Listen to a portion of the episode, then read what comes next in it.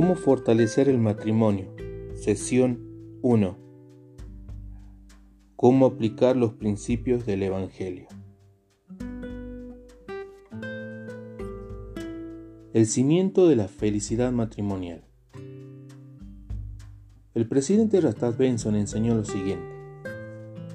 El matrimonio es el principio más glorioso y más exaltado del Evangelio de Jesucristo. Ninguna ordenanza tiene mayor importancia.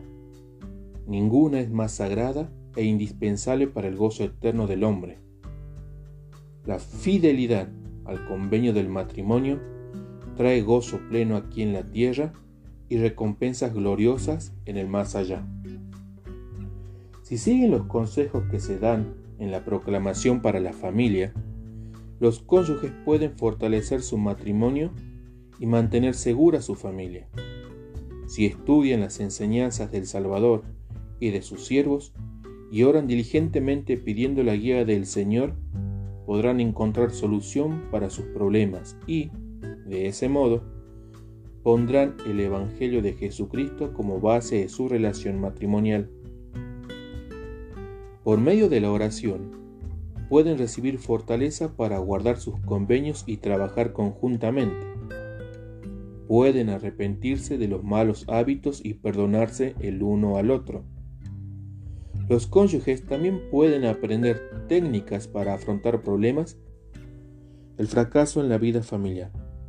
El presidente Hinckley advirtió sobre el fracaso de la vida familiar.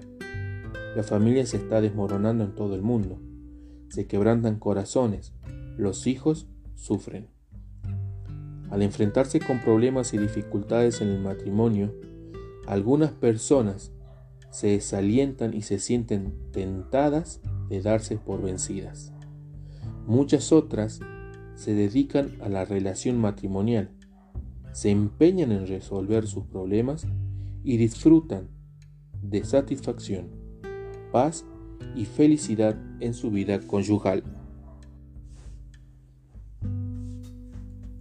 A pesar de que las posibilidades de lograr felicidad son muy grandes, Muchas personas luchan con sentimientos de frustración, infelicidad y desesperación. El matrimonio se ve amenazado desde afuera por las normas, las prácticas de la sociedad y los quehaceres de la vida diaria. Además, también se ve amenazado desde adentro por las malas costumbres, los malos entendidos y el orgullo.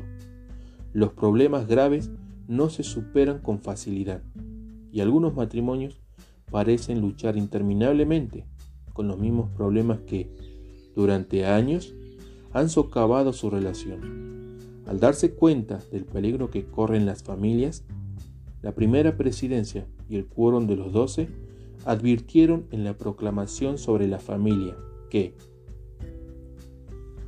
la desintegración de la familia traerá sobre el individuo, las comunidades y las naciones las calamidades predichas por los profetas antiguos y modernos. Estas calamidades son muy fáciles de advertir en la sociedad.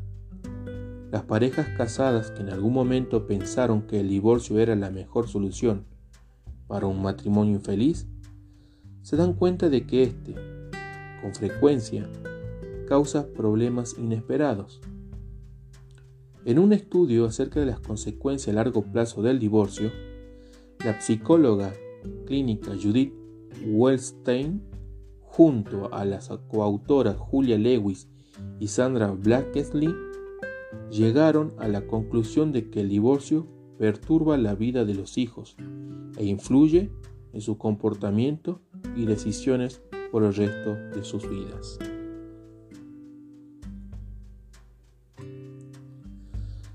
Linda White, de la Universidad de Chicago, y la coautora Maggie Calliger descubrieron que a menudo el divorcio acarrea otras consecuencias dañinas para los hijos, incluso el aumento de la delincuencia y el crimen, menos oportunidades de recibir educación y más problemas con la salud física y mental. También descubrieron que en caso de que se haya abusado de los hijos, es más probable que el culpable, antes que los padres biológicos, haya sido o el novio o la novia de uno de los padres, o el padrastro o la madrastra.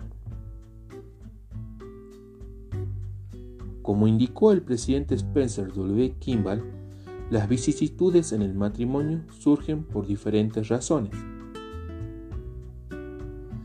Dos personas que proceden de diferentes hogares, después de la ceremonia se dan cuenta de que es necesario hacer frente a la realidad. Atrás queda una vida de fantasía, de ensueño. Debemos bajar de las nubes y poner bien los pies sobre la tierra. Se deben asumir responsabilidades y aceptar nuevos deberes. Tendrán que abandonar algunas libertades personales y efectuar muchos ajustes desinteresados.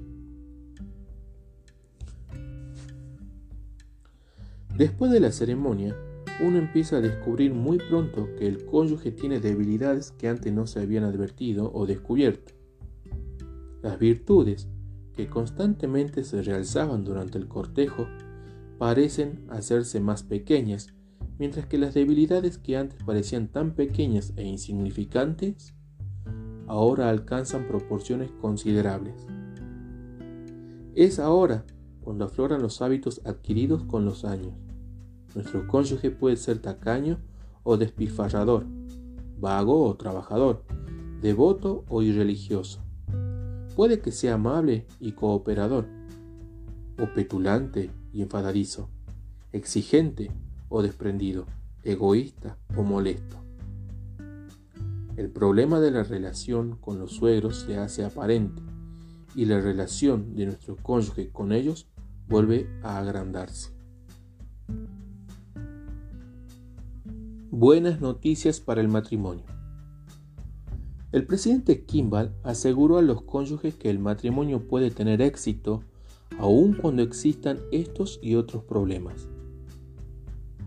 Aunque la mayoría de nuestros jóvenes tratan con toda diligencia y devoción de encontrar una persona con la cual la vida pueda ser más compatible y hermosa, también es cierto que casi todo buen hombre y toda buena mujer podrían tener felicidad y éxito en el matrimonio si ambos estuvieran dispuestos a pagar el precio.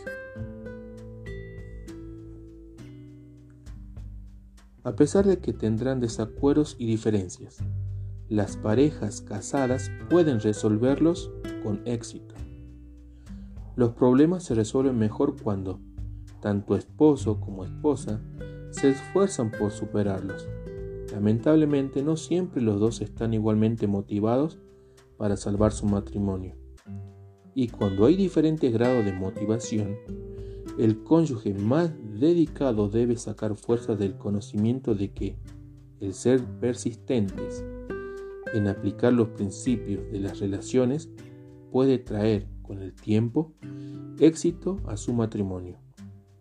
El amor, el compromiso y la perspectiva eterna de uno de los esposos con frecuencia pueden sostener la relación hasta que el otro cónyuge madure o se arrepienta y se dé cuenta de la pérdida y el daño que significa el divorciarse. La ley de la cosecha. Todo lo que el hombre sembrare, eso también segará. Se aplican tanto al matrimonio como a otro tipo de relaciones.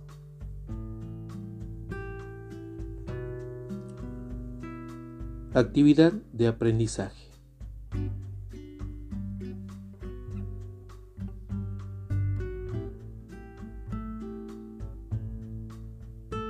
Escriban los dos problemas más grandes que afronta su matrimonio. Luego, piensen en diferentes formas en que los principios del Evangelio pueden ayudarles a superarlos. Piensen en los principios que aparecen en la proclamación para la familia.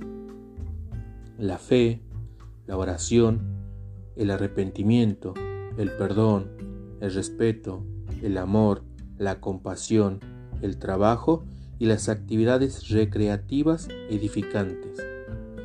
Escriban una o dos cosas que estén dispuestos a hacer ahora mismo para fortalecer su matrimonio, como por ejemplo orar juntos todos los días.